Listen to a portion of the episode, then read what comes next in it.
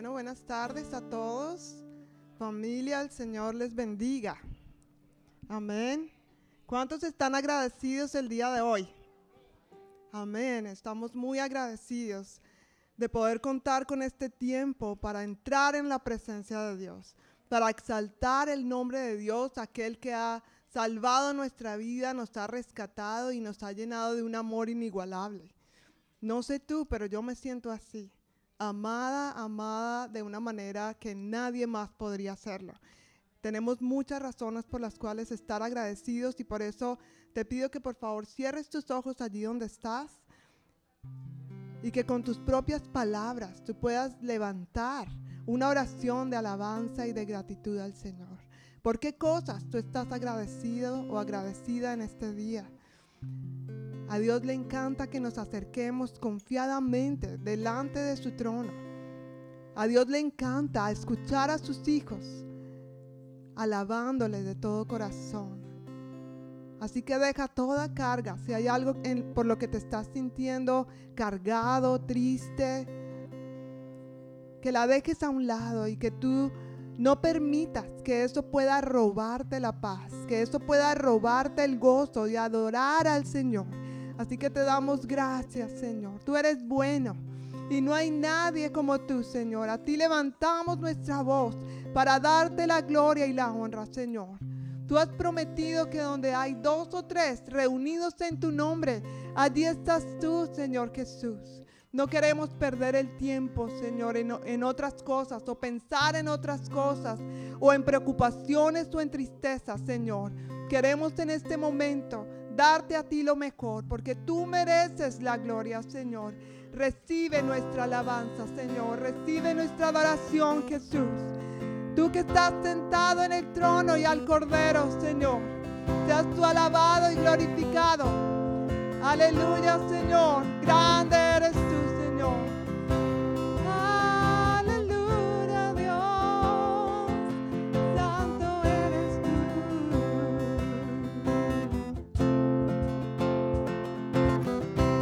Vamos a declarar que gracias sublime es y tu perfecto amor está con nosotros. Amén. Quien rompe el poder del pecado, su amor es fuerte y poderoso. El Rey de gloria, el Rey de majestad. Conmueve al mundo con su estruendo. Conmueve al mundo con su estruendo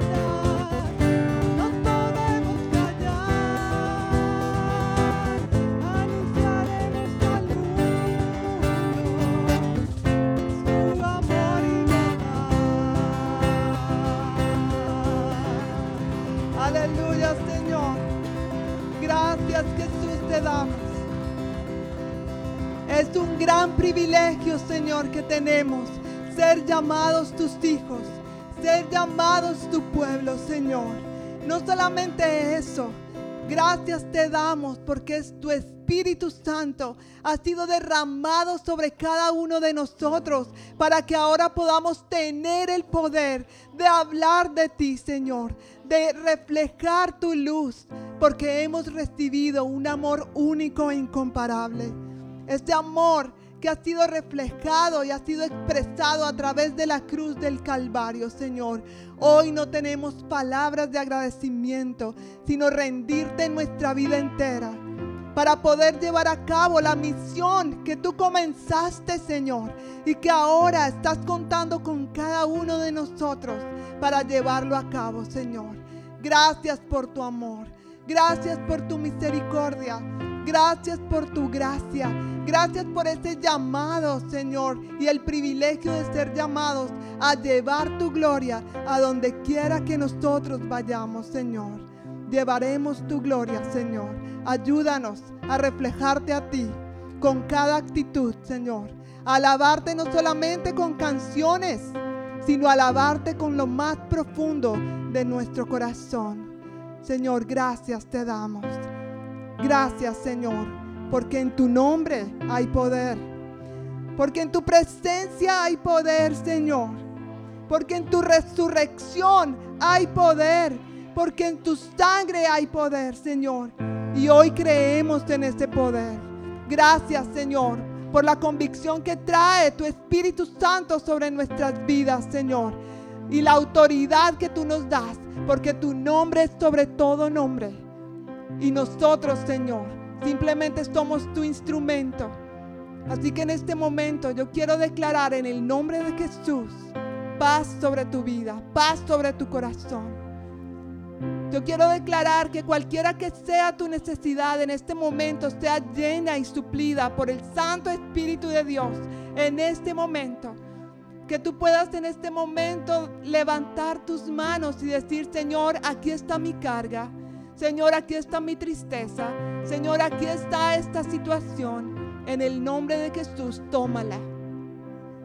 En el nombre de Jesús, haz lo que tengas que hacer, Señor. Que no se haga nuestra voluntad, que se haga tu voluntad. Y que en cada situación podamos ver milagros y prodigios, Señor. Porque tu palabra dice, estas cosas seguirán a los que creen. Así que oramos en el nombre de Jesús por prodigios, por milagros y sanidades, Señor. Gracias, Jesús. Gracias por estar aquí en medio de nosotros para llenar esta necesidad con tu presencia, Señor, con tu luz, con tu paz. Gracias, Señor.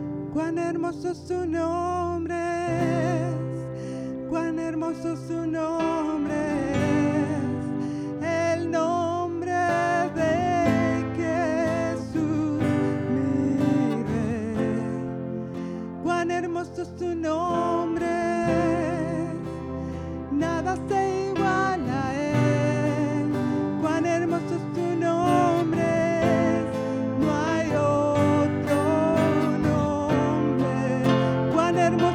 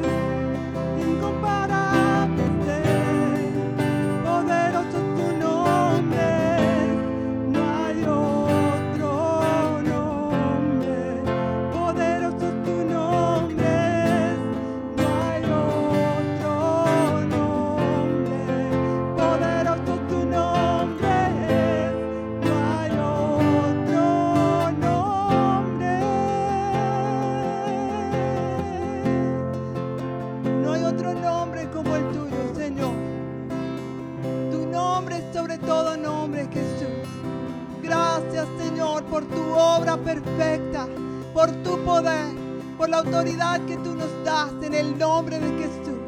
Gracias porque tú has vencido la muerte, tú has vencido la enfermedad, tú has vencido toda situación en el nombre de Jesús. Gracias Señor, gracias Jesús, gracias Señor por lo que tú estás haciendo ahora mismo Señor y por darnos el privilegio de alabarte, de exaltarte y bendecir tu nombre Señor. Te adoramos a ti. Aleluya Señor. Grande eres tú Jesús. Eres un Dios poderoso. Gracias Señor. Y en este momento siento del Señor decirte, es el momento de que mires esa situación que está como una montaña frente a ti. Y el Señor quiere que sepas y decirte, yo soy tu Dios poderoso. Yo soy tu Dios poderoso. Confía en mí. Confía en mi poder. Confía en mi fuerza. Yo soy tu Dios poderoso. Gracias Señor. Gracias Jesús, porque no hay situación que para ti sea grande. No hay situación para la cual tú no nos puedas dar la victoria. Gracias Señor por amarnos y darnos, darnos ese privilegio de contar contigo, un Dios poderoso. Y saber Jesús que esto no se trata de mí, no se trata de nosotros, se trata de ti, para darte gloria a ti.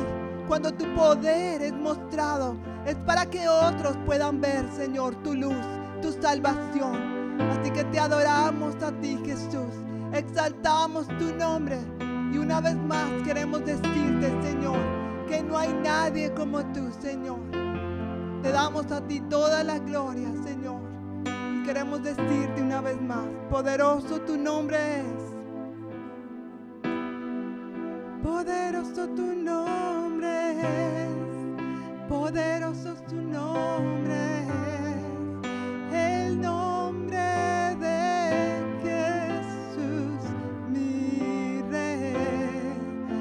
poderoso tu nombre es, incomparable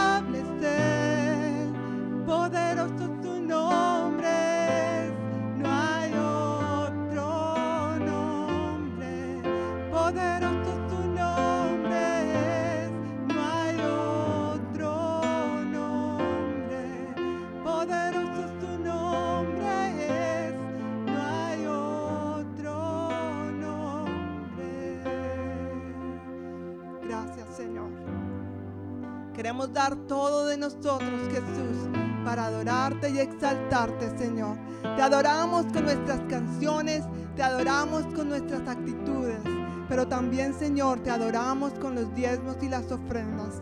Así que vamos a tomar este tiempo para recoger los diezmos y las ofrendas.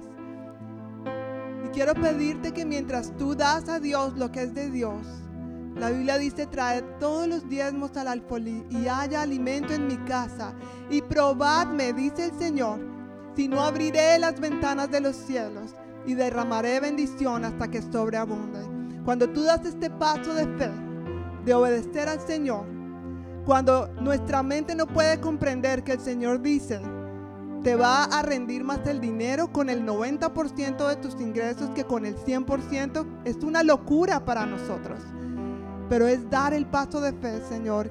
Si tú lo has diseñado así, yo creo que así funciona. He sido testigo y mi familia y yo de lo que Dios ha hecho y de la provisión que solamente proviene de Dios. Así que te animo a que tú también lo hagas y que disfrutes de la bendición de poner al Señor primero también en tus finanzas. Padre, yo oro por cada familia aquí representada y te pido, Señor, que tú bendigas a cada, cada ingreso, Señor, cada trabajo, eh, cada nevera en los alimentos, Señor. Porque tú prometes en tu palabra que cuando nosotros damos a ti lo que te correspondemos, podemos probarte, Señor. Si tú no abrirás las ventanas de los cielos, si tú no nos bendecirás. Y también Dice que tú reprenderás por nosotros al devorador. Así que gracias, Señor, por estas promesas que, en las cuales podamos descansar al ponerte a ti como primero en toda nuestra vida. En el nombre de Jesús. Amén. Seguimos declarando que Dios es poderoso. Amén. Poderoso su nombre, poderoso es tu nombre,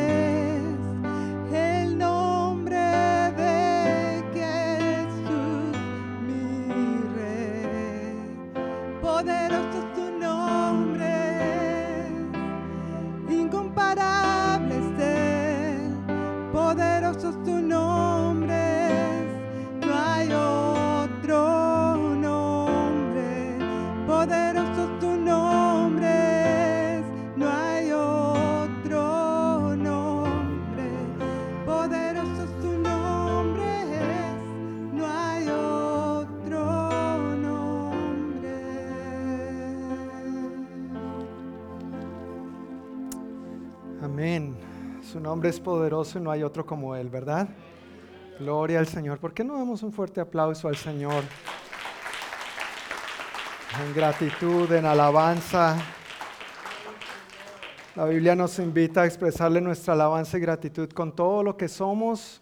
Y tal vez algunos no toquen instrumento, no canten, pero todos indudablemente podemos tocar estos instrumentos, ¿verdad? Él es digno de recibir toda la gloria y toda la honra. Pues familia, muy buenas noches, bienvenidos a todos, Dios les bendiga. Bienvenidos a la congregación hispana de la Iglesia del Noroeste. Eh, esta es nuestra reunión, nuestro servicio habitual de cada domingo a las 5 de la tarde y es un gozo para mí estar aquí compartiendo con ustedes. Espero que para ustedes también sea un gozo estar aquí. Amén. Muchas gracias. Yo no sé si conmigo, pero por lo menos que estén aquí, ¿verdad? Es, es un privilegio, es un honor, de verdad, acudir juntos a la casa del Señor, alabarle y recibir juntos de Él lo que Él tiene para nosotros. Pues antes de compartir algunos anuncios, yo quisiera saludar a las personas que nos están visitando hoy por primera vez. Yo veo por aquí una familia. Hola, bienvenidos. Nos están visitando hoy por primera vez. Sí, bienvenidos. ¿Cómo se llaman? Miguel y Cherry. ¿Y los chiquitines? Oh, pues bienvenidos, bienvenidos familia. Dios les bendiga. Dios les bendiga. Y por acá atrás, bueno, Juan Carlos, bienvenido. Teníamos un buen tiempito sin verte.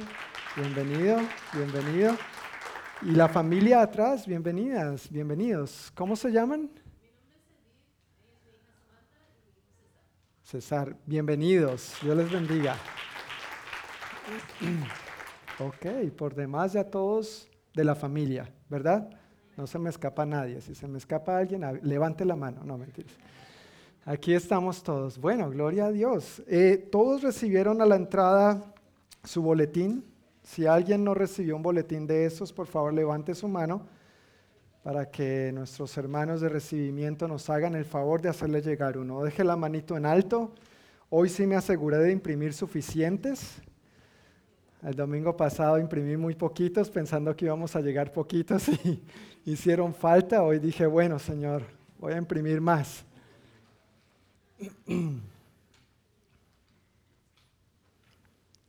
Ok, recuerda que en esta, en esta hojita, en la parte de atrás, hay algunas informaciones sobre las reuniones habituales de la iglesia y también tratamos de resaltar lo que está sucediendo más próximamente.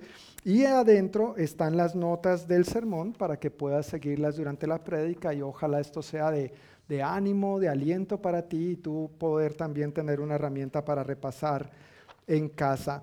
Un par de anuncios que tengo para compartir hoy simplemente tienen que ver con dos asuntos y el primero de ellos tiene que ver con mi esposa preciosa que quiere pasar por aquí para eh, decir algo a la congregación.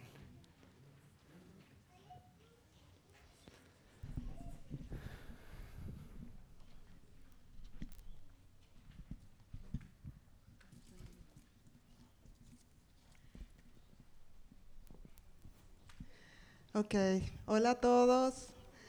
Eh, les saludo porque cuando empecé la alabanza no había tantos, pero hoy puedo ver ahora más, entonces eh, qué bendición poder saludarlos. y de verdad que no quería dejar pasar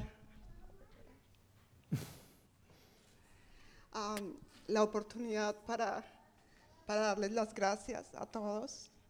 Eh, dije que no iba a llorar, pero eso es imposible. ustedes saben, eh, o la mayoría de ustedes saben, eh, mi papá falleció el 19 de diciembre. y pues ha sido, como ustedes saben, y muchos de ustedes lo han vivido también, em, eh, la pérdida de un familiar fuera de este lugar. pero yo quiero dar las gracias a cada uno de ustedes. Creo que la palabra gracias no alcanza a expresar la gratitud en mi corazón.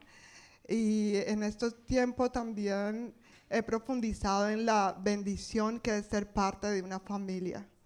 Em, yo creo que lo tenemos a Él, pero también tenemos una familia y creo que sus oraciones las he percibido de una manera preciosa, tangible a través de sus oraciones ustedes me han bendecido y han bendecido mi familia y me han abrazado. Gracias por sus palabras. Han habido palabras que han sido palabras de Dios a mi corazón, que han traído gran consuelo y gran aliento. Estamos muy contentos y gozosos porque sabemos que un día vamos a ver a mi papá en el cielo. Eh, él partió con el Señor. Esa es la pregunta que muchos de pronto eh, incógnita que algunos han tenido. Él, ¿Y era cristiano o no era cristiano? Eh, bueno, él partió con el Señor, se fue en paz. damos gracias a Dios por la oportunidad de, de esta experiencia en medio de lo duro. y gracias por levantar mis brazos, gracias por seguir orando. Gracias por las ofrendas que algunos de ustedes dieron también. Eso ha sido una gran bendición para mi mamá y para mi familia. Entonces, eh, en nombre de, mi mamá, de mis hermanas y de toda la familia, quiero decir muchas, muchas gracias. oramos que el Señor les bendiga, les multiplique cada una de las cosas que ustedes han hecho, me han dicho, eh, han bendecido y todo lo que han hecho por, por nosotros. Entonces, muchas, muchas gracias. Amén. Amén. Gracias, preciosa. Amén. Dios, Dios es bueno.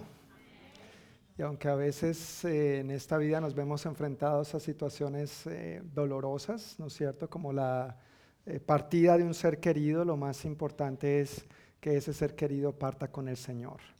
Creo que sería mucho más doloroso, difícil y triste si esa persona parte sin el Señor.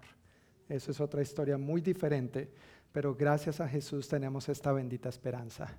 Amén, una esperanza segura en Él, así que mil gracias por todo su apoyo durante estas semanas.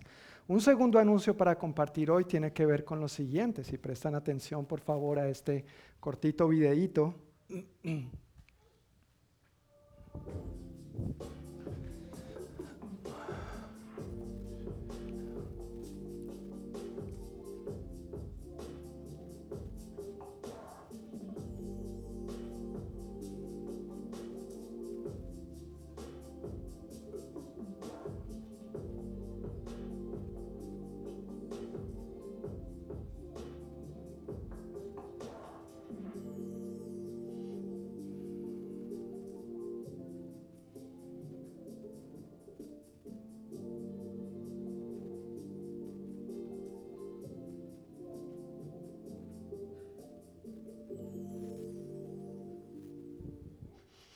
Ok, como cada enero de cada año nuevo, en nuestra denominación, no solamente nosotros como iglesia local ni aquí en los Estados Unidos, pero toda la familia cuadrangular a nivel global, apartamos 21 días para orar y ayunar. Y varios de ustedes ya han llevado a cabo esta práctica por varios años porque llevamos, esto, llevamos haciendo esto hace un buen tiempo y mañana es ese día en que empezamos estos 21 días. Ahora, como me han escuchado decir en algunos momentos, si nunca has ayunado, por favor no vayas a ayunar 21 días de corrido, porque si no al final tal vez vamos a tener varios funerales. no, no, no se trata de ayunar 21 días de corrido, pero se trata de que durante 21 días nosotros nos enfocamos en buscar más al Señor en oración y al ayunar. El ayunar no es más que abstenernos de ingerir alimentos con el propósito de dedicar ese tiempo a Dios en la oración y en su palabra. Si nos abstenemos de comer, pero no oramos, ni leemos la Biblia, eso se llama aguantar hambre. No son 21 días para aguantar hambre, no es una dieta, son 21 días de oración y ayuno donde queremos proponernos a buscar más y más a Dios. A la entrada, seguramente varios de ustedes también recibieron un folleto como estos. ¿Sí? ¿Alguien le falta un folleto? Estuvimos dando uno de estos por familia. ¿Alguien le falta esto? Si no lo tiene, por favor levante su mano para hacerle llegar uno. Ok, creo que todos lo tenemos. Muy bien, muchas gracias. Y los que tenemos niños pequeños también recibimos adicionalmente uno de estos. ¿Sí? Las familias con niños pequeños recibieron uno de estos. ¿Sí? Ok. Por ahí los desde recibimiento me dijeron, ¿y qué pasa si el esposo quiere pintar? Pues dele uno. Dele uno también. Si el esposo quiere pintar, si se le ocurre pintar, dele uno. Se lo cobra barato, pero se lo da. Entonces, son Ambas son la misma guía de oración que vamos a estar usando durante estos 21 días y la idea es fomentar este tiempo de oración juntos en familia, que cada uno de nosotros en nuestro respectivo hogar, y, créeme, esto fácilmente se puede hacer en 15 minutos, no es algo de que cuánto tiempo me va a tomar, otra cosa que me ponen a hacer como si no tuviera nada que hacer. Bueno, aunque tengas que hacer, Dios es primero, ¿verdad? Y queremos en nuestras familias poner a Dios en el trono de nuestro hogar también. Y este es un tiempo donde de verdad como familia cuadrangular a lo largo y ancho del planeta Tierra queremos poner a Dios primero e invitar a cada uno de los que son parte de la iglesia y se sienten, se sienten identificados con esta iglesia a tomar parte en este asunto. Ahí están los puntos de oración, las escrituras que vamos a estar leyendo. Es una página por cada día, así que no es muchísimo. Y la idea es involucrar a los niños. Este, esta cartilla, entonces, la idea es que los chiquitines la, la coloreen, tiene aspectos en, en, blanco y negro para que ellos la coloreen, pero al final hay dos hojas que traen varias tiras para hacer algo como esto. Entonces la idea es hacer varios circulitos, cada día, cada circulito es una, una petición del día, y entonces en la medida que vayan pasando los 21 días, obviamente oramos por el día número uno, no por el 21, y después de orar, por ejemplo, mañana dice, creen una oración familiar. La idea es que tanto papá, mamá, niño y niña o los niños en general creemos juntos una oración. Oramos esta oración y después de orarla lo rompemos y lo vamos sacando de la, de la cadena. Y así sucesivamente cada día hasta que completemos los 21 días. Es una manera que tratamos de hacer esto dinámico para que todos participemos. Entonces, anímense a orar, vamos a tratar de estar posteando, a veces aparecen recursos adicionales, videos, reflexiones de otros pastores o líderes y tal vez posteemos si aparece esto, el año pasado lo hicieron así, este año no estamos seguros, pero si hay este tipo de recursos y devocionales, meditaciones sobre estos temas, vamos a estarlo posteando en nuestras redes sociales también. Si tienen preguntas sobre cómo ayunar, por favor déjame saber que con mucho gusto puedo explicarte más al respecto. Amén. Pues con estos anuncios, mis queridos hermanos, los chiquitines entre 3 y 11 años pueden pasar a su clase de escuela dominical. Van hoy con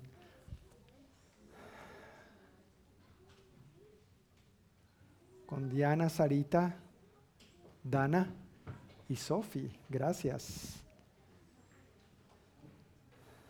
Los chiquitines entre 3 y 11 años van a su clase a recibir la palabra y también van a estar viendo lo mismo que nosotros vamos a estar viendo hoy, pero quizás más divertido.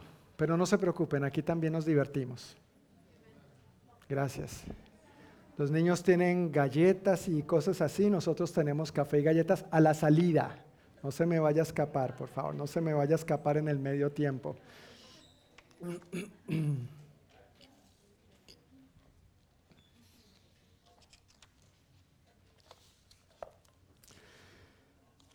Pues aprovechando estos 21 días de oración y ayuno y como habitualmente hacemos cada año, es un tiempo para poder reforzar lo que la palabra nos enseña acerca de orar y ayunar. No creo que sea algo que nosotros no sepamos o con lo que no estemos familiarizados, por lo menos la mayoría de nosotros, pero nunca sobra volver a repasar lo que las escrituras dicen sobre orar, ¿verdad? ¿Sí o no?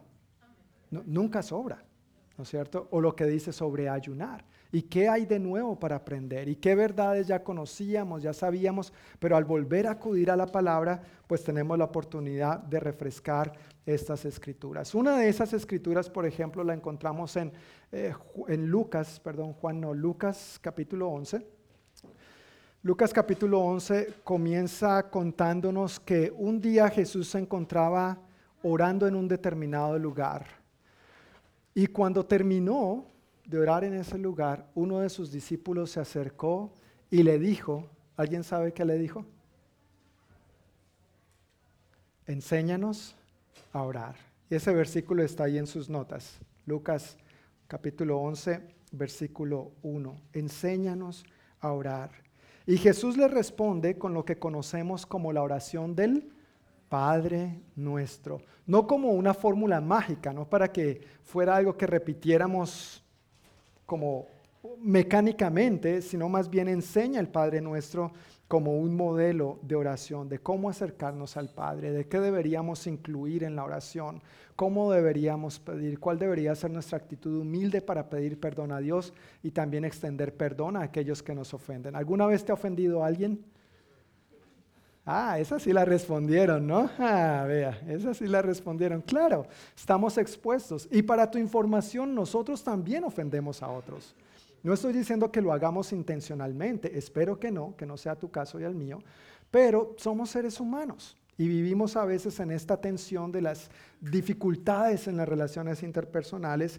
Y bueno, el Padre nuestro es muy, un muy buen modelo de cómo orar, cómo acercarnos al Padre, glorificando su nombre en primer lugar. Es interesante que en Lucas 11 entonces este apóstol, este discípulo se acerca a Jesús para pedirle esto y no se acerca para pedirle que les enseñara a hacer milagros no se acerca a Jesús para pedirle que les enseñara a multiplicar los peces y los panes. Eso hubiera sido muy chévere, ¿no?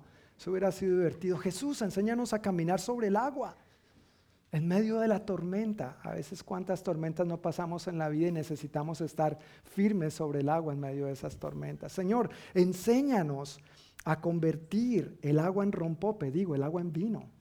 ¿No es cierto? No, no, no. Él, no se acercó a pedirle eso a Jesús. Señor, enséñanos a sanar a los enfermos, a echar fuera demonios. Enséñanos a enseñar y predicar. Todo eso es, es bueno y, y debemos tener la expectativa de este tipo de milagros y manifestaciones de parte del Espíritu de Dios en nosotros y a través de nosotros. Pero yo pienso que este discípulo no estaba enfocado en los resultados, sino que él estaba enfocado en lo que sucedía antes de los resultados. Y eso es en lo que yo creo que la iglesia, los creyentes hoy en día necesitamos seguirnos enfocando hoy en día. A veces anhelamos solamente el resultado, pero no consideramos lo que sucede antes del resultado. Lo que sucede antes es orar, es buscar a Dios primeramente y todo lo demás vendrá por añadidura. ¿Sí me siguen la idea? Creo que este discípulo tenía eso claro. Él observaba a Jesús orando primero y después observaba a Jesús actuando. Yo creo que este discípulo primero veía a Jesús orar y entonces veía los resultados. Y eso era lo que hacía Jesús. Él buscaba al Padre, él hablaba con el Padre. E, ese mismo pasaje nos está hablando de que cierto día Jesús estaba orando y cuando terminó de orar, el discípulo se acercó a pedirle, enséñanos a orar, porque él sabía lo que pasaba después. Él no quería solamente el resultado, él quería lo que sucedía antes. Y eso es lo que tú y yo debemos querer, lo que debemos anhelar con todo nuestro corazón también. Entendiendo esto entonces, le pidió que les enseñara lo que Jesús hacía primero, lo que Jesús hacía antes de los resultados, lo que era la clave, lo que era verdaderamente importante y lo que sigue siendo verdaderamente importante en la vida de todo aquel que se llama cristiano y que se denomina seguidor de Jesús este discípulo sabía que eso era lo que le iba a ayudar a él y a los demás a hacer la diferencia, que es orar. Entonces por eso le dice Jesús, enséñanos a orar. No echar no hacer milagros, no echar fuera demonios. Eso viene como resultado. Pero primero, lo primero, orar, buscar a Dios primeramente. Y si bien es cierto que orar no tiene que ver solamente con pedir, ¿verdad? Orar no tiene que ver solamente con pedir. A veces cuando nosotros oramos eh, en familia y los niños oran, por supuesto les hemos enseñado, inculcado esto desde chiquitos, pero a veces entran su oración solamente en pedir, ¿no es cierto? Y, y, es interesante porque no son solamente los niños, a veces los adultos somos así. Nos acercamos a Dios y ni siquiera damos gracias, sino que de una vez empezamos con nuestra lista de peticiones. Te pido esto, te pido aquello, te pido. Y al final es como, hijos, y también algo por lo que estén agradecidos. Ah, sí, gracias por la comida, gracias por eso. Ah, gracias por mi papá, gracias por mi mamá. ¿No es cierto? Es bueno que expresemos esta gratitud al Señor.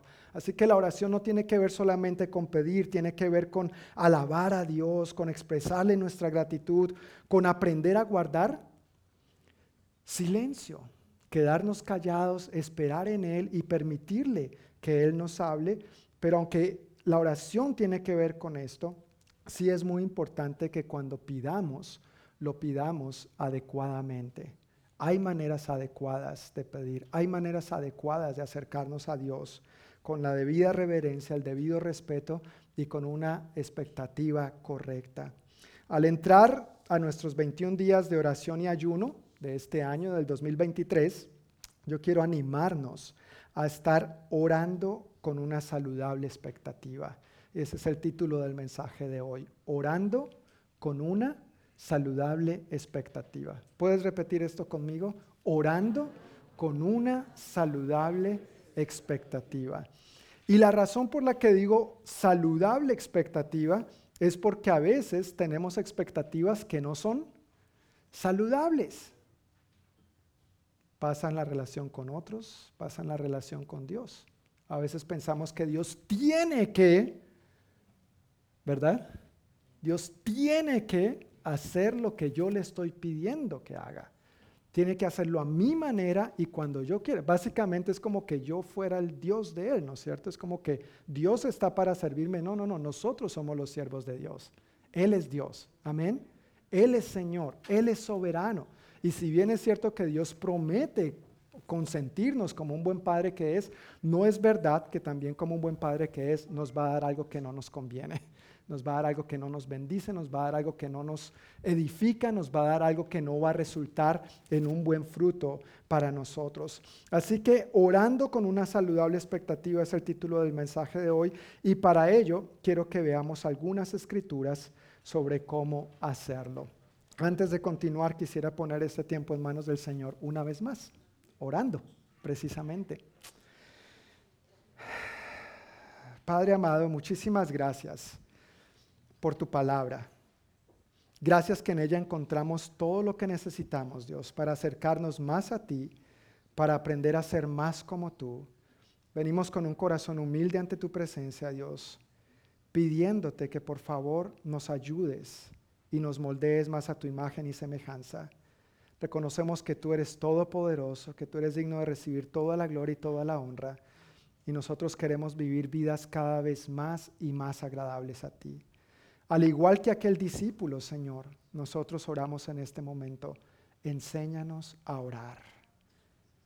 Tal vez no porque no sepamos orar, pero queremos orar más conforme a tu corazón. Queremos ser personas de más oración, Señor. Y te pedimos, enséñanos a orar.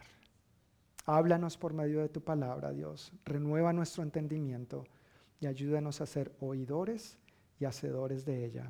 En el nombre de Jesús. Amén. Un primer punto que quiero compartir en esta noche lo encontramos en Hebreos capítulo 4 versículos 14 al 16. ¿Se puede decir conmigo, por favor, a Hebreos capítulo 4, versículos 14 al 16? Y recuerda que si necesitas una Biblia, hay Biblias disponibles ahí frente a ti donde tú estás sentado. Es bilingüe, está tanto en inglés como en español, por si prefieres uno de los dos idiomas en lugar del otro.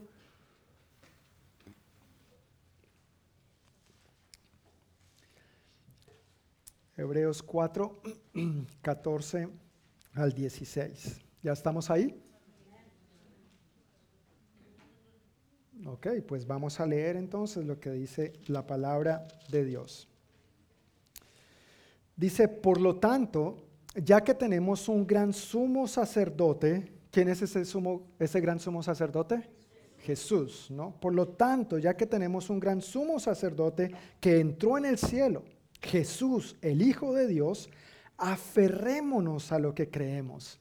¿Alguna vez te has aferrado a algo? Sí, de pronto te, vas a te resbalas y te vas a caer y, y te aferras, ¿no es cierto? Uy, no me quiero caer, ¿no es cierto? Te, te, aferras con todas tus fuerzas. Así mismo nos está diciendo aquí, aferrémonos a este gran sumo sacerdote, aferrémonos a lo que creemos. Versículo 15, nuestro sumo sacerdote comprende nuestras debilidades. ¡Wow! ¡Qué bendición! Jesús comprende tus debilidades y las mías. ¿Tienes debilidades? ¿Tienes problemas? ¿Tienes preocupaciones? Jesús comprende todas estas situaciones y aquí nos viene diciendo por qué. Nuestro sumo sacerdote comprende nuestras debilidades porque enfrentó todas y cada una de las pruebas que enfrentamos nosotros. ¿Sabías eso? Jesús enfrentó todas y cada una de las pruebas que enfrentamos nosotros. Todas y cada una de las mismas pruebas que enfrentamos nosotros. Dios se hizo hombre, Jesús, pero por ser Dios no dijo, ah, yo soy Dios y no voy a pasar los problemas que, no, que pasa la humanidad. Él estuvo expuesto a los mismos problemas, a las mismas dificultades, al mismo desánimo, a las mismas luchas que tú y yo vivimos en nuestro día a día.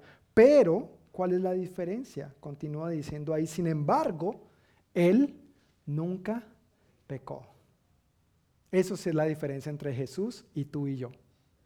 Ninguno de nosotros podemos decir que nunca hemos pecado, ¿verdad? ¿Estamos de acuerdo en esto? Todos hemos pecado, ¿verdad?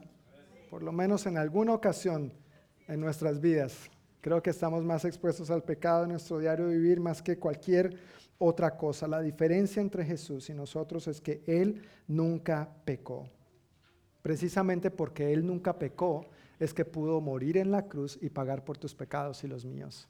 Si Él hubiera pecado, no hubiera sido más que alguien buena gente muriendo en esa cruz. Pero porque Él nunca pecó, su sacrificio fue el precio por tus pecados y por los míos. Fue su regalo para ti y para mí. ¿Has recibido ese regalo? Si no lo has recibido, pues ¿qué estás esperando, verdad? Versículo 16 es el énfasis entonces de este primer punto en cuanto a orar con una saludable expectativa. Dice así el versículo 16. Así que acerquémonos con qué? Con toda confianza o confiadamente al trono de la gracia de nuestro Dios. Allí recibiremos su misericordia y encontraremos la gracia que nos ayudará cuando más la necesitemos. Un primer punto que quiero compartir acerca de orando con una saludable expectativa es orando acercándonos confiadamente al trono de la gracia. Esa es la invitación de nuestro Padre, acercarnos como confiadamente. ¿Alguna vez de pronto tenías miedo de acercarte a tus padres? Porque tú no sabías cómo iban a reaccionar, ¿verdad? Especialmente si estaban enojados o si tú habías hecho algo que sabías que ameritaba un castigo, una corrección. Y claro, a veces nuestros padres de pronto en su ignorancia no nos corrigieron de la manera más adecuada. Tranquilos, no levanten la mano. Quizá de, una manera, de la manera más saludable, ¿no es cierto? Tal vez algunos de nosotros, siendo padres, lamentablemente hemos cometido ciertos errores con nuestros hijos. Hijos, no digan amén, gracias. Por eso es que los mandamos a la escuela dominical, ¿sí ven? Ah. No, mentiras. Pero a pesar de nuestros errores, a pesar de nuestras metidas de pata, a pesar de nuestras ofensas contra Dios, Él dice, mi hijo, mi hija, acércate confiadamente.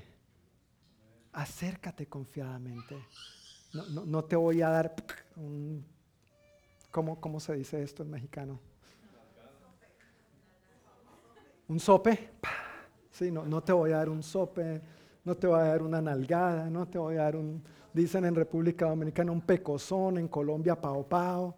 ¿No es cierto? Diferentes términos, ustedes me entienden, ¿verdad? Todos me entienden. Sí, acerquémonos. Él nos dice, acércate confiadamente, porque aquí vas a recibir lo que necesitas. Un, un, querido amigo y hermano en Cristo me compartió recientemente una muy buena ilustración que el Señor le dio mientras compartía el Evangelio a, a una persona. Y creo que es algo con lo que todos nos podemos relacionar de una u otra manera. Eh, ¿Alguna vez te ha pasado que tenías un lápiz en tu mano y, de repente el lápiz se desapareció? ¿O las gafas? ¿Dónde dejé mis gafas? ¿Quién me cogió las gafas? ¿Dónde las dejé aquí mismo? ¿Y dónde están las gafas? las tiene puestas, ¿verdad? Si les ha pasado, o las tiene sobre la cabeza y el lápiz en la oreja, ¿no? Típica situación, creo que nos ha pasado. Algunas personas buscan la solución a sus dificultades, a sus problemas, a sus situaciones desafiantes de, muchas maneras diferentes y a veces lamentablemente buscan la solución en el lugar equivocado, ¿no es cierto? Y no se dan cuenta de que la solución la tienen al alcance de sus manos. Ahí, a veces está ahí puesta y simplemente no la ven o en algunos casos no quieren verla. Esa solución tiene nombre propio, se llama Jesús. Y nos invita a acercarnos confiadamente a Él porque allí es donde vamos a tener la verdadera solución. En el caso de los que aún no han, entregado sus vidas al Señor, el apóstol Pablo en su carta a los Romanos capítulo 10 versículos 8 y 9 nos dice algo bien bonito, bien claro, hablando acerca de, este, esta ilustración que nos puede servir para que esta ilustración apoye este, esta porción de la palabra. Él dice, el mensaje está muy cerca de ti. ¿Está dónde? Muy cerca de ti, no, está lejos, no es algo difícil, no es algo imposible de alcanzar, no hay que ir quién sabe a dónde, a qué lugar, a hacer qué cosa, no. El mensaje está muy cerca de ti, está en donde, en tus labios y en tu corazón. ¿Cuál es ese mensaje? Si confiesas con tu boca que Jesús es el Señor y crees en tu corazón que Dios lo levantó de los muertos, serás salvo. Amén. Aleluya. Alabado sea el Señor. Ese es el mensaje de la gracia, del regalo de Dios. ¿Dónde están las gafas? Ahí, al alcance de las manos. Jesús está al alcance de la mano de toda la humanidad. Lo único que hay que hacer es creer en el corazón y confesarlo con nuestros labios. Si aún no has confesado a Jesús como tu Señor y Salvador, permíteme hacerte una pregunta. ¿Qué estás esperando? Como dice el dicho popular por ahí, el refrán popular, no dejes para mañana lo que puedes y en este caso lo que deberías hacer hoy. No sabemos si hay mañana. Y si no hay, yo quiero estar seguro de irme con Cristo.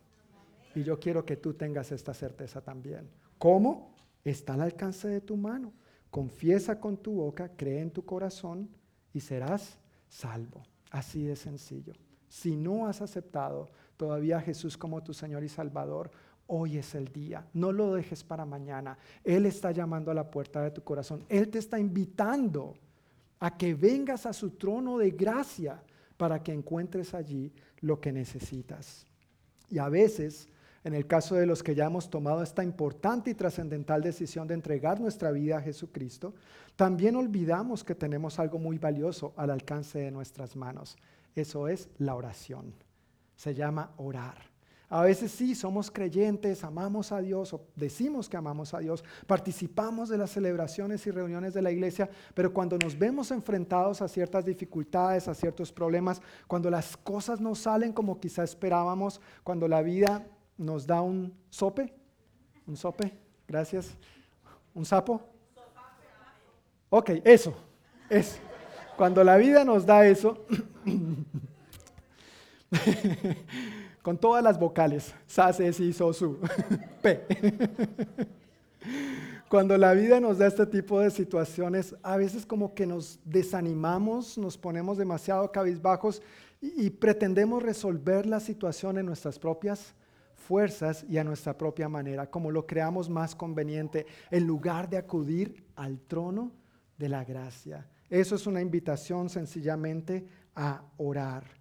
El Señor nos invita a acercarnos confiadamente al trono de la gracia, porque dice ahí ese versículo 16 de Hebreos 4, para recibir su misericordia. ¿Cuándo necesitamos la misericordia de Dios? Todo el tiempo. Todo el tiempo necesitamos la misericordia de Dios. Entonces, ¿cuándo deberíamos acudir al trono de la gracia?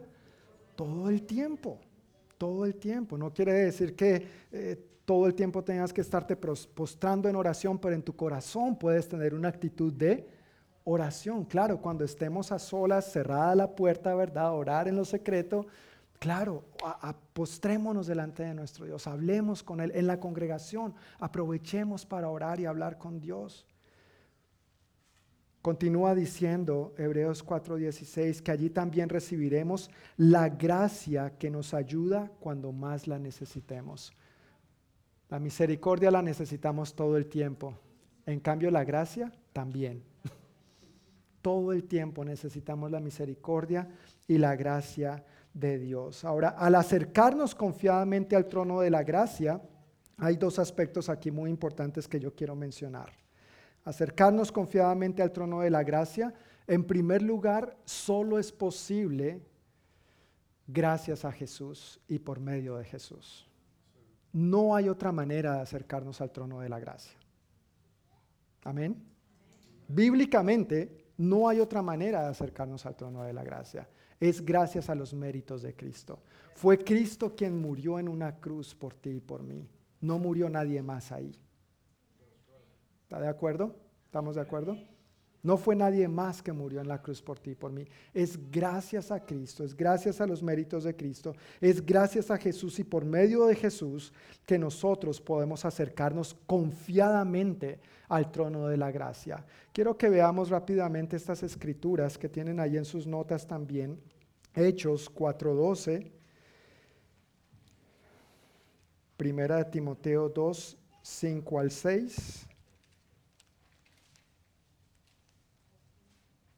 Y Juan, perdón que ahí en las notas no se me quedó Juan 10.10, 10, no es Juan 10.10, 10, si tú eres de los que toma nota y corrige las notas es Juan 14.6, no Juan 10.10. 10. Hechos 4.12, Primera de Timoteo 2, 5 y 6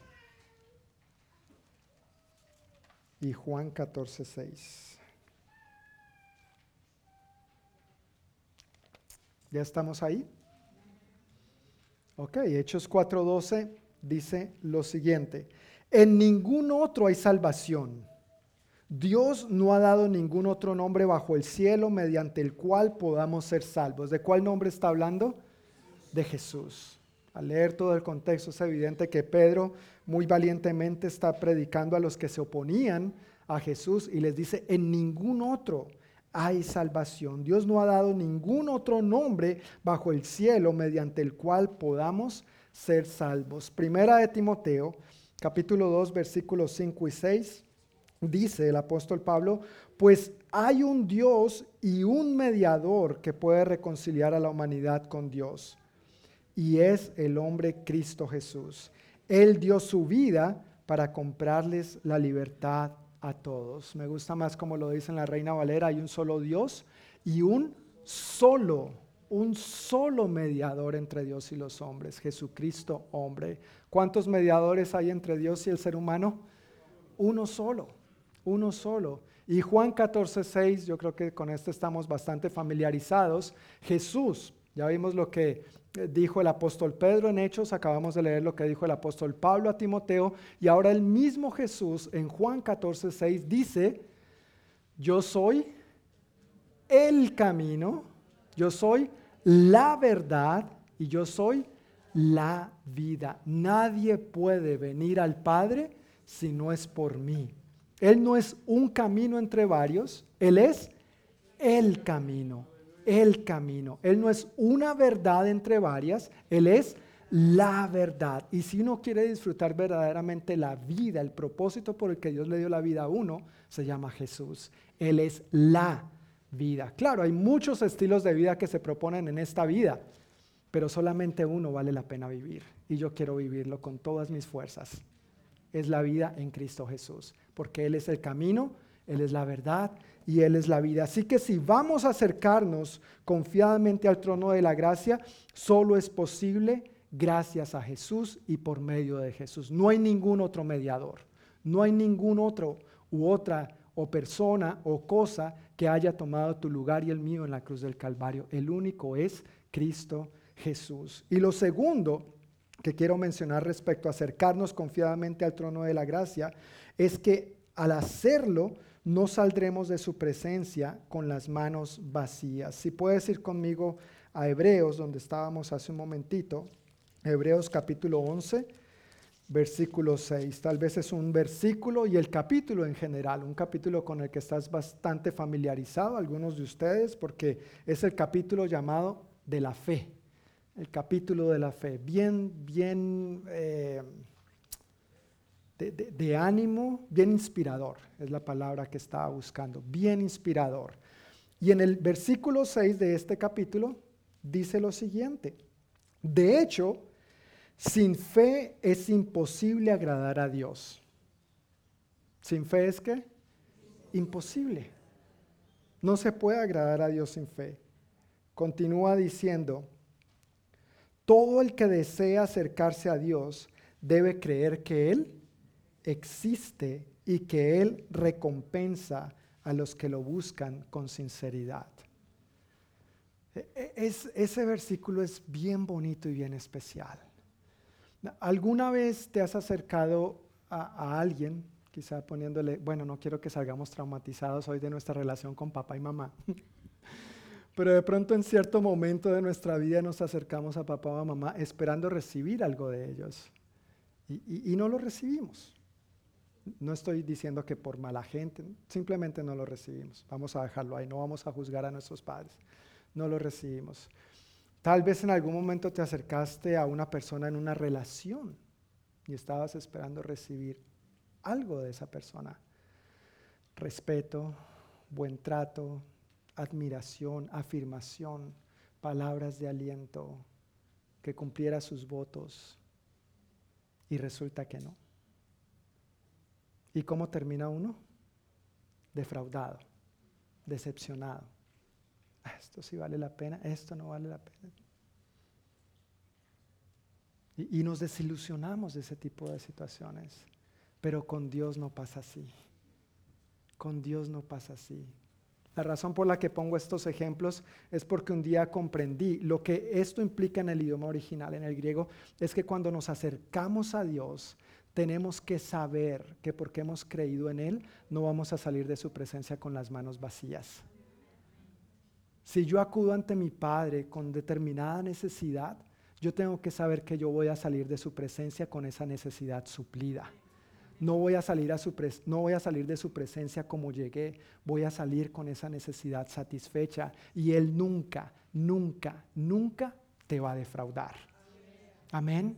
Ese es nuestro Dios. No, estamos contentos por eso. Uno como que le dan ganas de decir, gloria a Dios, aleluya, alabado sea el Señor. Este es nuestro Dios. él nos ha prometido que al acercarnos a Él de esta manera, con confianza al trono de la gracia, tenemos que saber que no vamos a salir de su presencia con las manos vacías. ¿Qué pudieras estar necesitando tú en este momento? Tu Padre tiene la solución a eso tu Padre. No otra cosa, no otra persona, tu Padre Celestial y el mío. Solamente Él. Pero necesitamos acudir confiadamente al trono de su gracia, lo cual solo es posible gracias a Jesús. No hay otro camino. Solo Jesús es el camino, la verdad y la vida. El segundo punto que quiero compartir esta noche está en Juan, capítulo 15. Si puede decir conmigo a Juan capítulo 15. Este es otro pasaje también con el que algunos de nosotros tal vez estemos bastante familiarizados. La vid y los pámpanos. ¿Recuerdan esta enseñanza de Jesús? Este es el pasaje donde Jesús hace una comparación de él con la vid. La vid, ¿no es cierto? Esta eh, planta de la cual eh, brotan las uvas y sale el fruto de la vid, el vino, no el rompope, el vino, el vino, solo para aclarar. Pero Jesús hace en este pasaje una comparación de él con una vid y también ahí hace la comparación de los que creemos en él con, ¿qué somos nosotros? Los pámpanos, o, si lo ponemos en términos más modernos, las ramas. ¿Qué, son pámpanos? Están preguntando por ahí los jovencitos. Háblenme en español. las ramas, las ramas, la vid y las ramas. Y en ese pasaje Jesús dice que así como una rama necesita estar conectada a la vid para dar fruto, así nosotros necesitamos permanecer en Él, porque separados de Él, nada podemos hacer. No podemos hacer nada separados del Señor. ¿Cuántos árboles frutales, si la rama está separada del tronco, cuántas ramas de árboles frutales, si la rama está separada del tronco, pueden dar fruto? Ninguno. Igualmente, si nosotros no, no, estamos en Cristo, no permanecemos en Cristo, no podemos no solamente no dar fruto, sino que dice Jesús, no pueden hacer nada. Separados de mí, no pueden hacer nada. Pero a veces los seres humanos nos creemos tan inteligentes y tan brillantes que decimos, no, yo todo lo puedo. No sabemos solamente esa parte del versículo, pero nos olvidamos de la segunda parte.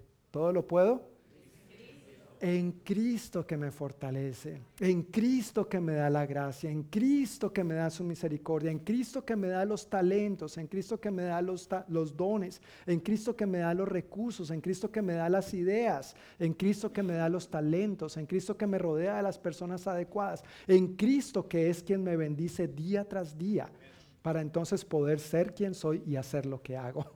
Amén. Separados de Él no podemos hacer nada. No, tomemos esa posición tan altiva de creer que podemos andar por ahí sin Cristo. Si hemos entregado nuestra vida a Cristo, si Cristo es nuestro Señor y Salvador, por favor, no, no lo dejes el domingo en la reunión de 5 a 7. No lo dejes en casa después de haber orado y después en la autopista. Yo manejo como me dé la gana. No, no, no. Maneja como manejaría Cristo. Amén. Ama a tu prójimo como a ti mismo. Ámalo como lo amaría Cristo. Separados de Cristo no podemos hacer nada, nos está enseñando Él. Ahora, en los dos versículos que vamos a leer, esto solamente dando un contexto de Juan 15, porque es un pasaje bastante amplio, pero en los dos versículos que vamos a leer, Jesús hace dos afirmaciones bien interesantes. Y yo quiero decírselas antes de que leamos los pasajes. Así que no se me adelante, por favor. Gracias. Jesús hace estas dos afirmaciones. La primera, pueden pedir lo que quieran y les será concedido. Uy. Pueden pedir lo que quieran y les será concedido. Uh.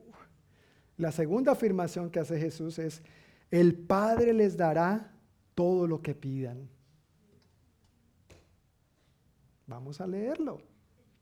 Vamos a leerlo. Juan 15, versículo 7 y versículo 16. ¿Ya estamos ahí? Siempre es importante lo que la Biblia dice completo. Amén. No solamente una parte, sino lo que dice completo. Versículo 7. Si ustedes permanecen en mí y mis palabras permanecen en ustedes, pueden pedir podríamos decir, entonces pueden pedir lo que quieran y les será concedido les será hecho. Versículo 16. Ustedes no me eligieron a mí, yo los elegí a ustedes. Les encargué que vayan y produzcan frutos duraderos. Así el Padre les dará todo lo que pidan en mi nombre. Eso es una de las razones por las cuales los cristianos oramos en el nombre de quién? De Cristo. Los cristianos no oramos en el nombre de otra persona o de otra considerada deidad, oramos en el nombre de Jesús, porque es lo que Jesús nos instruyó a hacer. Pero es interesante cuando ya leemos el versículo completo. A veces hay personas que dicen, no, pero es que la Biblia dice. Sí, la Biblia dice, pero no es un, un cheque en blanco. Hay que tomar responsabilidad y cartas en el asunto. Pedir lo que queramos no es pedir lo que se nos antoje. Número uno. Pedir lo que queramos no es pedir lo que se nos antoje. Primero es lo que pidamos en su nombre, ¿verdad? Lo leímos ahí. Todo lo que pidan al Padre en mi nombre. Y segundo, dice ahí, necesitamos que sus palabras permanezcan en nosotros. Yo no puedo andar por allí pidiendo, pidiendo lo que se me antoje y lo que se me ocurra si la palabra de Cristo no permanece en mí, si no le permito a la palabra de Cristo permanecer en mí. ¿Por qué menciono esto? Porque este segundo punto respecto a eh, orando con una expectativa saludable tiene que ver con orar de acuerdo a su voluntad. Tenemos que aprender a orar más y más de acuerdo a la voluntad de Dios. Amén. No podemos orar o pedir, perdón, por cualquier cosa creyendo que esa cosa se nos va a ser hecha. Tenemos que estar sintonizados con la palabra de Dios. Tenemos que permitir que las palabras de Cristo permanezcan en nosotros. Jesús no va a contradecir su palabra. Jesús no va a hacer algo que contradiga su palabra. Y al nosotros permitir que su palabra permanezca en nosotros, entonces podemos descansar en que vamos a orar de acuerdo a su voluntad. Solamente así podemos descansar en una saludable expectativa de que Dios nos va a responder porque estamos orando de acuerdo a su palabra, de acuerdo a su voluntad. ¿Cómo puede una persona reclamar una herencia si no sabe que es el heredero? Imagínate que tú eres el heredero de algo, pero no tienes ningún documento y te presentas ante, ante quién se hace eso. Nunca he recibido una herencia, entonces no sé. Ante el abogado, ante el juez, ¿no es cierto? Te presentas ante la autoridad competente y, tú llegas allá. No, pues es que yo soy el heredero de mi abuelito. Ah, pues bienvenido, ¿cómo se llama? John Martínez. Don John, ¿y dónde está el documento, el testamento, la firma de su abuelo, quién, los testigos? No, no, no, pues mi abuelo tenía propiedades y yo me imagino que, que yo soy su heredero. No, no, Señor, no, no funciona así. Tiene que tener un documento, ¿no es cierto? Tiene que tener un documento. Y a veces esos documentos no solamente dicen, le heredo mis tierras, le heredo esto, le heredo lo otro, sino que hay una serie de cláusulas o condiciones, ¿no es cierto? Tú y yo necesitamos conocer esas cláusulas. Tú y yo necesitamos conocer estas condiciones para poder acercarnos confiadamente al juez al Rey de Reyes, al Señor de Señores, y decirle, tú me has prometido esto, tú me has dado esta herencia, yo soy tu heredero. Pero si yo no tengo esta confianza, si yo desconozco sus promesas, si yo desconozco lo que me corresponde y cuáles son mis compromisos, ¿con qué cara me voy a acercar a pedirle que haga lo que le estoy pidiendo? ¿Sí me entiendes? Necesitamos que las palabras de Cristo permanezcan en nosotros. Necesitamos pedir en el nombre de Jesús, pero necesitamos pedir de acuerdo a la voluntad de Jesús, porque Jesús no va a contradecir lo que Él ha dejado aquí plasmado. No se trata de pedir cualquier cosa, lo que se nos ocurra, esto, lo otro, aquello, es conforme a su voluntad. En palabras del apóstol Santiago, que está en sus notas entre paréntesis, no vamos a leer la escritura, pero está en sus notas por si quieres leerlo después. Él nos dice que no tenemos lo que deseamos porque no se lo pedimos a Dios. Interesante, y le está escribiendo a creyentes. Entonces, ¿a quién piden a veces los creyentes, no es cierto? Necesitamos pedir a Dios. Y cuando se lo piden, continúa diciendo, no lo reciben porque piden mal. ¿Sabes por qué a veces no recibimos lo que pedimos? Porque pedimos mal porque no pedimos de acuerdo a su voluntad. Y recordemos, conforme a la carta del apóstol Pablo, capítulo 12, en Romanos capítulo 12, versículos 1 al 3, su voluntad es buena, agradable y perfecta. Conforme al profeta Isaías, sus caminos y sus pensamientos son más altos que los nuestros. Así que si en algún momento tú dices, no, es que yo no sé si Dios realmente entiende lo que yo quiero, por supuesto que Dios entiende y lo entiende mejor. Dios sabe más que tú y que yo. Descansemos en su regazo, despojémonos en sus brazos, porque Él sabe lo que realmente nos conviene. Cuando permanecemos en Cristo y sus palabras permanecen en nosotros, entonces es allí donde nuestras oraciones son efectivas. Si no, simplemente vamos a estar dando como golpes al aire. Vamos a estar intentando pedir, orar, decir, hacer, sin saber si realmente estamos alineados con la palabra de Dios. Y esas oraciones van a ser efectivas no por nuestra elocuencia, sino porque estamos orando conforme a su voluntad, porque estamos orando la palabra y si hay alguien que sabe honrar su palabra, es Dios. Si hay alguien que sabe honrar su palabra, es Dios. Así que oremos de acuerdo a la palabra, oremos de acuerdo a su voluntad. El tercer punto que quiero compartir en esta noche está en Lucas capítulo 11, que fue por donde comenzamos, pero no leímos esos primeros versículos. Vamos a leer versículos 5 al 13. Lucas 11, 5 al 13. ¿Estamos ahí?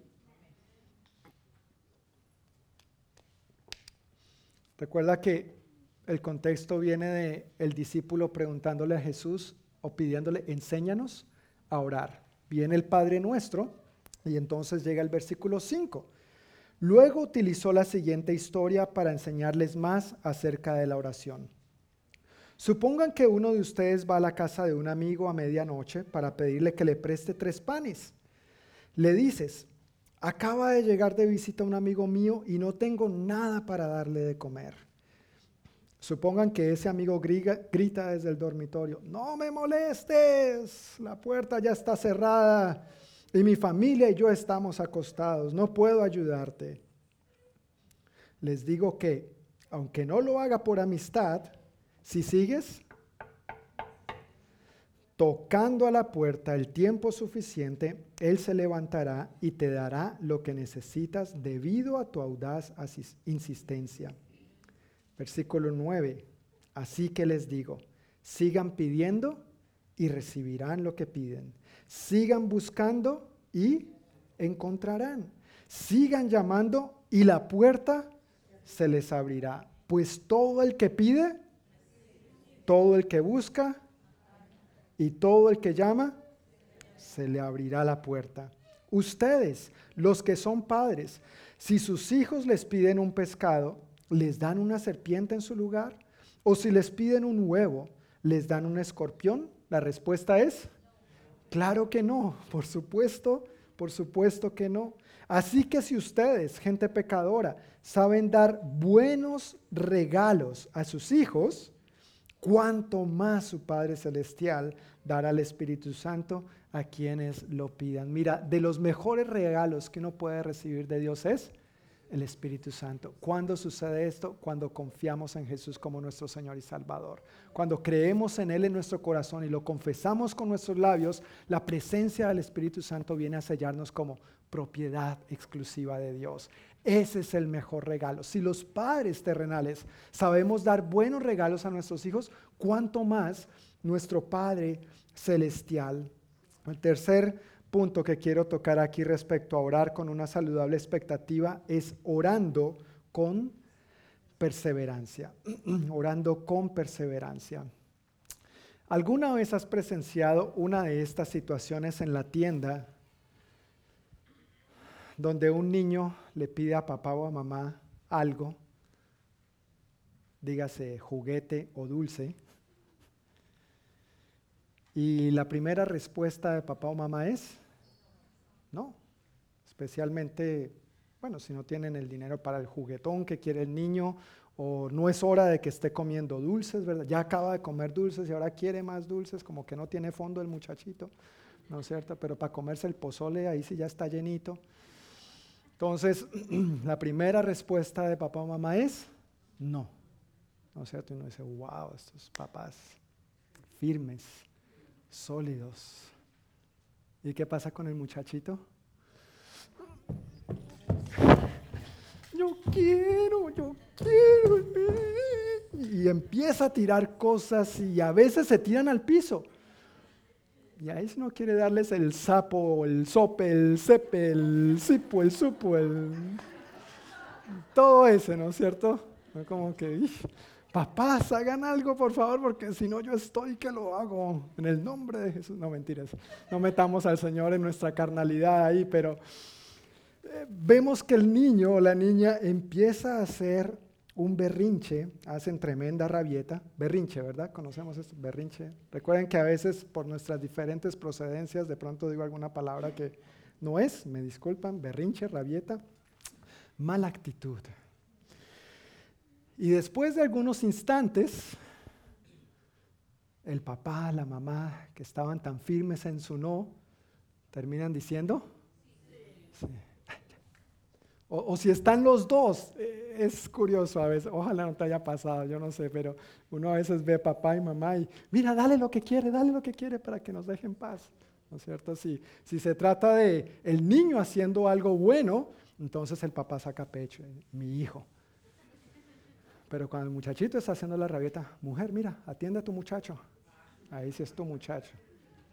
Bueno, no es así, no es así.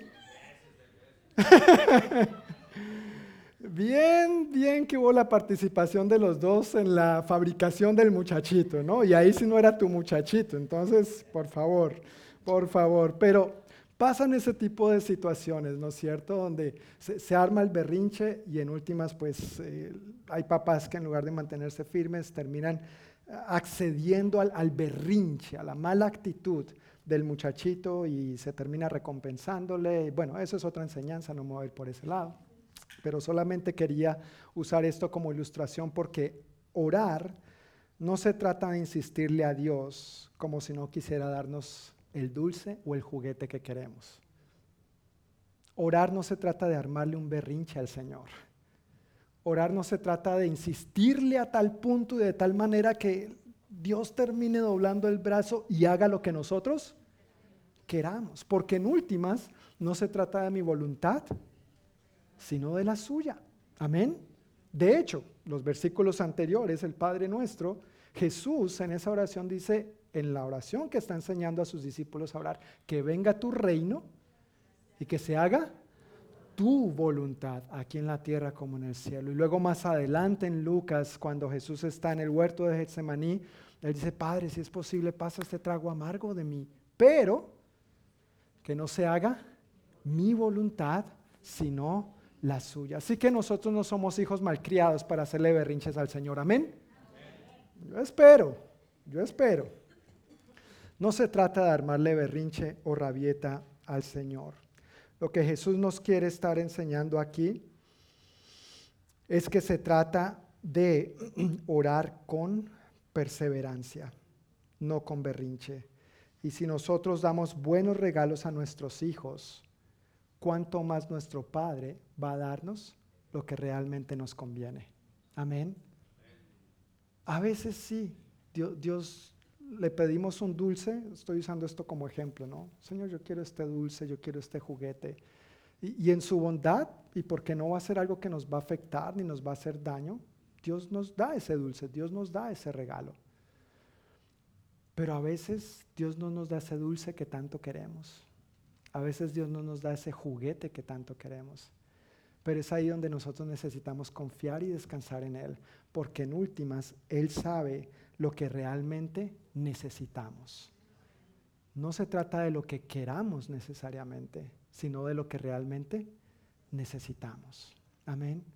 Al orar con una expectativa saludable, tengamos la certeza de que nuestro Padre sí nos escucha cuando oramos y mantengamos esa saludable expectativa de que Él sí nos responderá en su tiempo, amén, es en su tiempo y de acuerdo a sus promesas, de acuerdo a su palabra, no a nosotros, no a ti, no a mí, necesariamente. Por eso la importancia de tú y yo estar alineados con Dios, de estar buscando a Dios, de estar acudiendo a Él, al trono de la gracia, porque allí es donde vamos a recibir lo que realmente necesitamos y cuando lo necesitamos. Pero no se trata de pedir lo que queramos y cuando queramos, se trata de pedir de acuerdo a su voluntad. Para pedir de acuerdo a su voluntad necesitamos orar la palabra. No hay manera de que oremos de acuerdo a su voluntad si no leemos su palabra. Lee su palabra, ora su palabra, conoce su palabra. ¿Quieres conocer más su palabra? Yo quiero conocer más su palabra para poder orar más eficazmente. Y yo te invito a que tú también tengas esta misma eh, pasión, este mismo fervor y este mismo corazón. A manera de invitación para aplicar lo que hoy hemos escuchado de la palabra de Dios, quiero mencionar que aprovechemos los próximos 21 días de, oración y ayuno para cultivar nuestra relación con Dios orando como lo hemos visto hoy.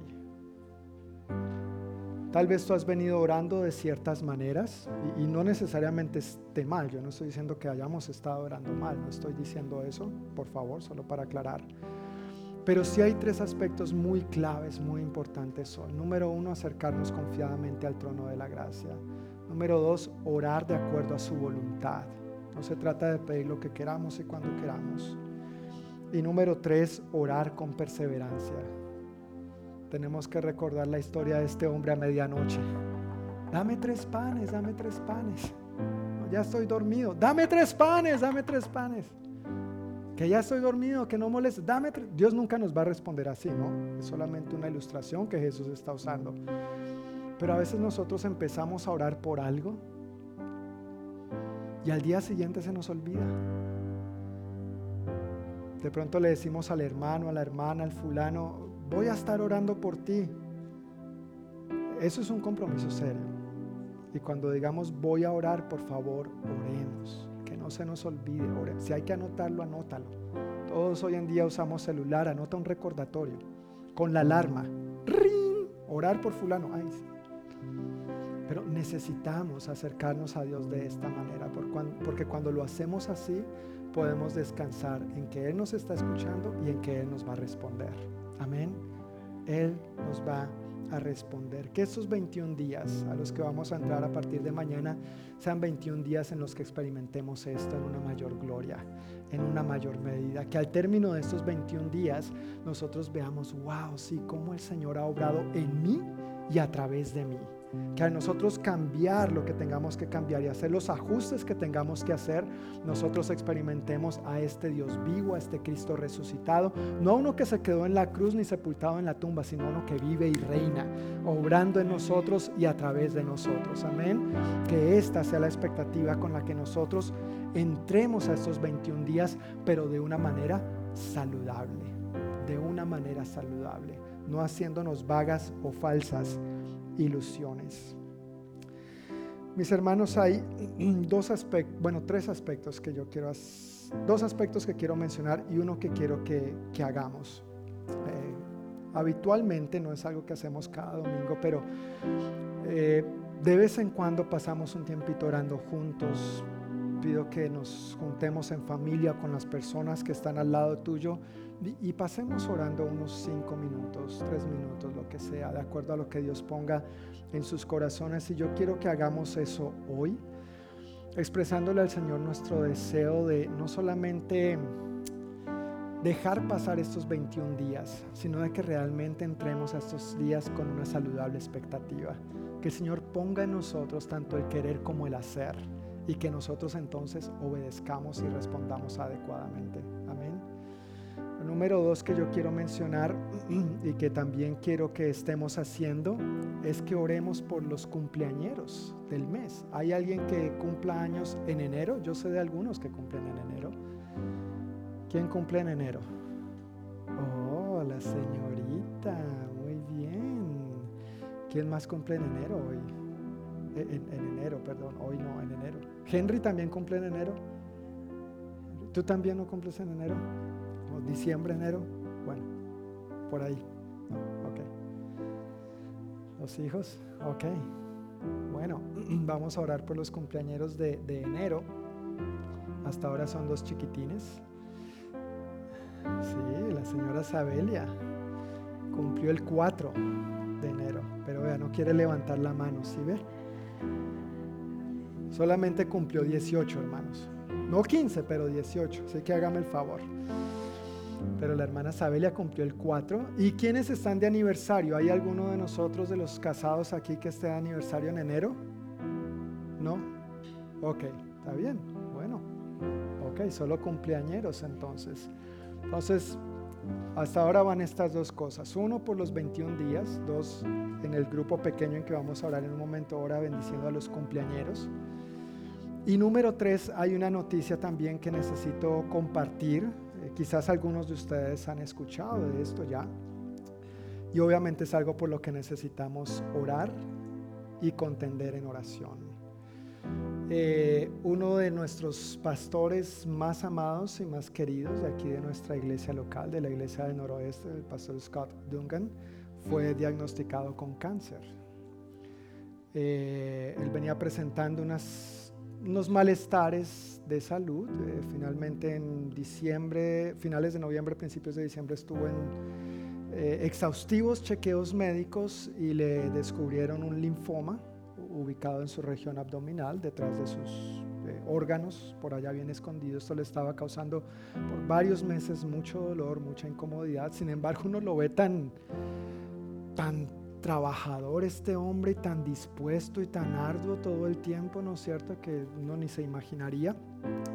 Y ya empezó tratamiento a mediados de diciembre. La buena noticia es que está respondiendo bien el tratamiento.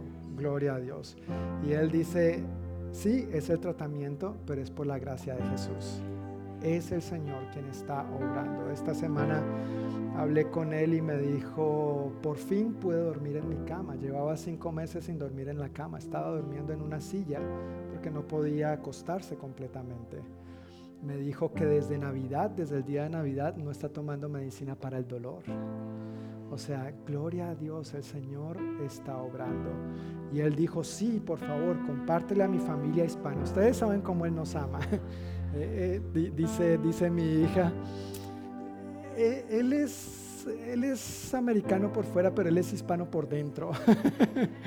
Ustedes saben, Él nos ama tanto, Él nos ha servido tanto. Si tú te has relacionado con Él, obviamente puedes percibir su corazón, su espíritu por el Señor, por nosotros, por alcanzar a la gente para Cristo.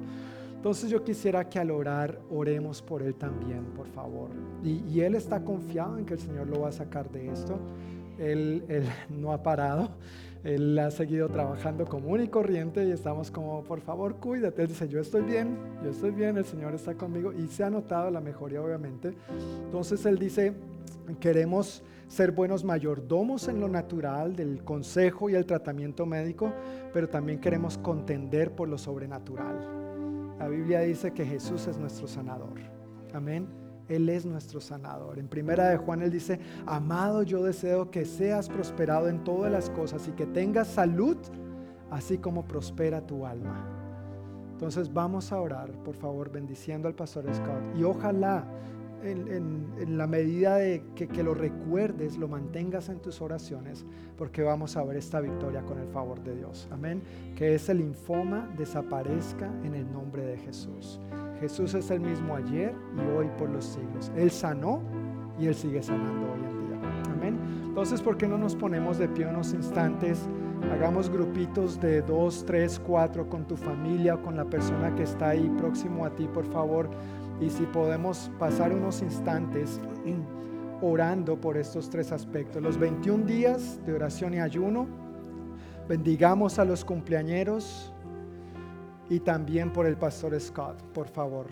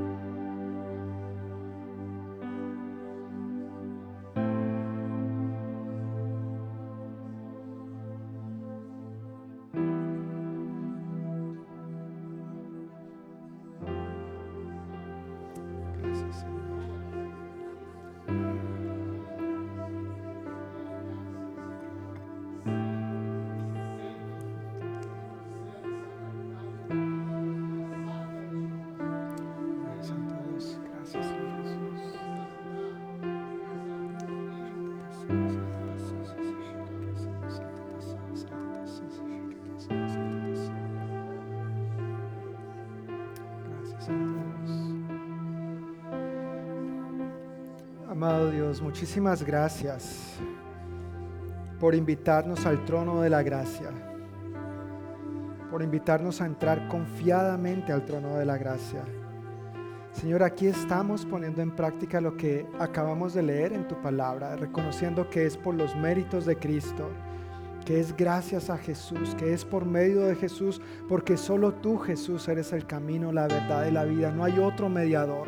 Así que acudimos a ti, Padre, gracias a los méritos de nuestro Señor y Salvador, Jesucristo. Ponemos en tus manos estas peticiones que hemos levantado delante de ti, Señor los 21 días de oración y ayuno que tantos miles de creyentes vamos a estar llevando a cabo durante estos próximos 21 días y fortalécenos a nosotros mismos en el poder de tu Santo Espíritu para poder poner esto en práctica y verte en una mayor gloria, en una mayor dimensión en nuestras vidas, Dios. Bendecimos, Padre, a nuestros hermanos que están cumpliendo años en este mes. Que este sea un año, Señor, en el que tu gloria sea manifiesta en sus vidas también en una mayor medida. Que tú los bendigas con salud, con protección, con provisión para todas sus necesidades y sobre todo que sigan creciendo en su relación contigo, Dios. No permitas que nada ni nadie les desvíe de ti y de los buenos propósitos que tú ya tienes establecidos para sus vidas a lo largo de este nuevo año. Y gracias también, Señor, por nuestro amado hermano y pastor Scott. Gracias, Señor, que tú eres su sanador, tú eres nuestro sanador. En el nombre de Jesús, Señor, te pedimos que por favor eches fuera ese cáncer, que ese linfoma disminuya en el nombre de Jesús, que tú desarraigues de su cuerpo toda célula cancerígena y que no quede rasgo alguno en ninguna parte de su cuerpo. Gracias por el tratamiento médico, gracias por las medicinas, gracias que están haciendo un buen trabajo, pero como el mismo pastor Scott dijo, es por la gracia de Jesús. Así que a ti Jesús te damos las gracias y te damos la gloria por lo que estás obrando en Él y por lo que vas a seguir haciendo a través de Él. Fortalécele en espíritu, en alma y en cuerpo. Bendice a los médicos, Señor, que le están tratando para tomar las decisiones más acertadas, guiados y dirigidos por ti, Señor.